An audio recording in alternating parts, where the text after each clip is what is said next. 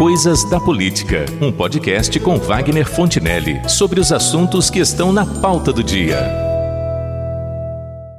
Em seu discurso de posse, ocorrida nesta semana, o novo ministro das Comunicações, deputado Fábio Faria, do PSD do Rio Grande do Norte, afirmou que a pandemia exige um momento de compreensão e que diferenças políticas sejam deixadas de lado para que a situação seja solucionada e completou dizendo que, abre aspas, é hora de um armistício patriótico e de deixarmos a arena eleitoral para 2022. Fecha aspas. A ponderação e apelo contidos nesta frase foram de uma sutileza ímpar que talvez traduza o único caminho possível para a pacificação da sociedade em torno dos problemas mais agudos que o país enfrenta, como a pandemia, a situação econômica e, sobretudo, a crise de governabilidade. Portanto, está absolutamente correto o deputado, agora ministro, naquilo que sugere. Porém, há duas dificuldades que precisam ser consideradas quanto ao que propõe. A primeira é que o país está dividido entre duas forças intolerantes: o que restou do lulopetismo, que engloba o PT, o PSOL, o PCdoB e outros partidos e militâncias à esquerda, e o bolsonarismo, que puxa o cordão do radicalismo à direita. Ao contrário do que muitos afirmam ou gostariam, a esquerda não se acabou com a sua derrota nas eleições de 2018.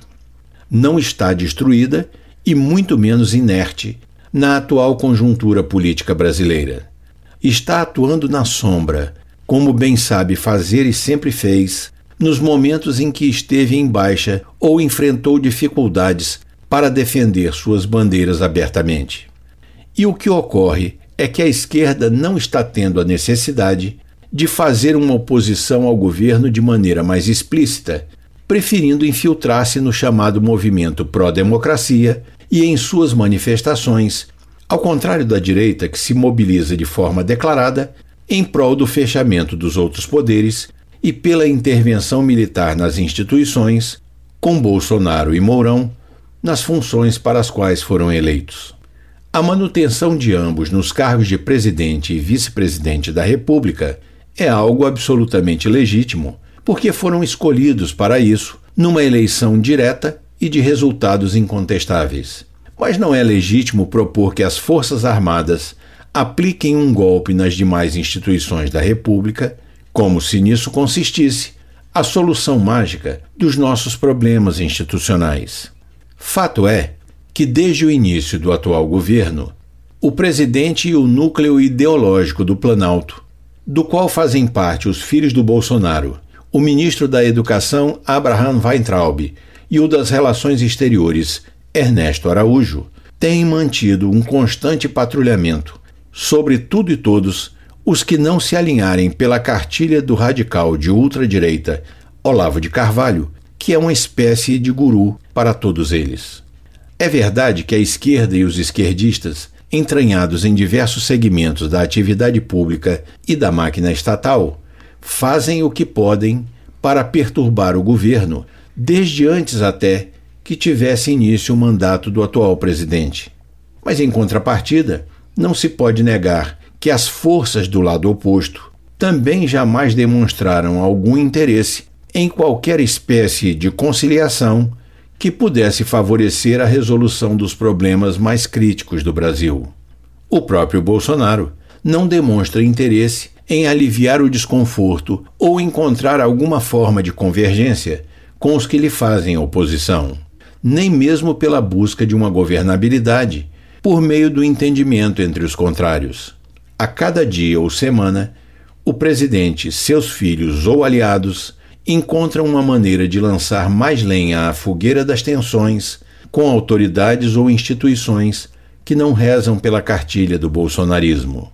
Alguns analistas interpretam que isso não é apenas fruto da inabilidade política do chefe de governo, mas uma estratégia pensada da qual se utiliza para desviar a atenção do público e da imprensa do pouco ou nada que a sua gestão tem produzido depois de quase ano e meio do seu início.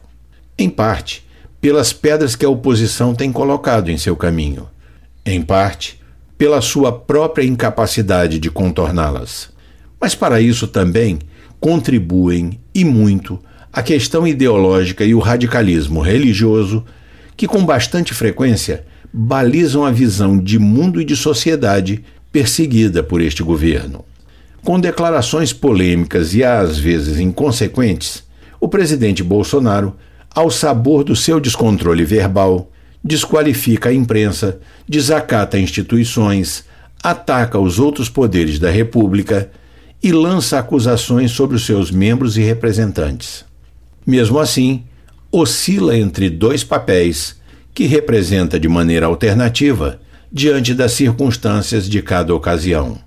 O governante que não consegue realizar o seu projeto, vítima de uma oposição que não o deixa trabalhar, e o paladino salvador da pátria, que bate o martelo e diz que chegou ao limite e que agora vai fazer o que é preciso.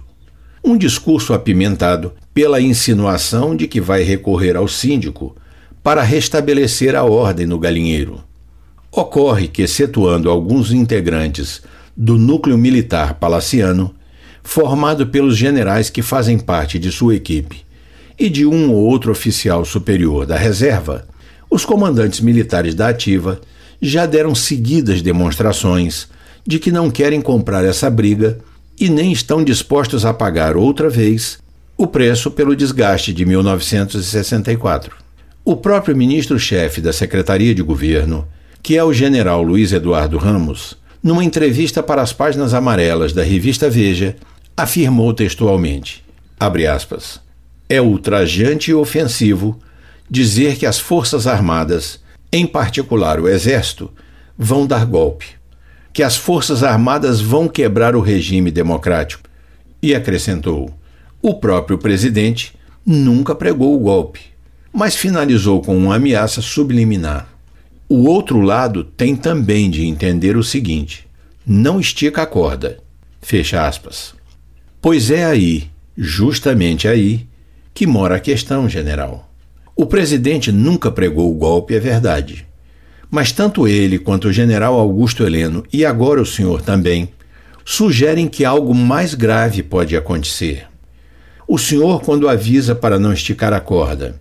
O general Augusto Heleno, quando adverte sobre consequências imprevisíveis.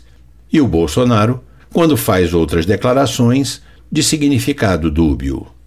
Ou mais do que isto, quando participou de manifestações dos seus apoiadores em frente ao comando do Exército, que levavam cartazes pedindo o fechamento do Congresso, do Supremo e a intervenção dos militares. Portanto, se os opositores do governo estão esticando a corda numa direção, os bolsonaristas a estão esticando noutro sentido também. Sem entrar no mérito do que move cada lado, mas apenas constatando o tensionamento que há entre eles graças às manifestações de intolerância recíproca, é que a corda está sendo mais esticada a cada dia que passa. E foi isso também o que proporcionou aos ministros do STF a desculpa que procuravam para se excederem, neste caso, contra ativistas pró-Bolsonaro, criminalizando, além dos crimes que eles possam ter cometido. Improvável, portanto, que o armistício patriótico proposto pelo novo ministro das Comunicações possa ser alcançado com facilidade diante do nível de tensão a que chegaram os que apoiam o governo e os que a ele fazem oposição. É o que temos para hoje.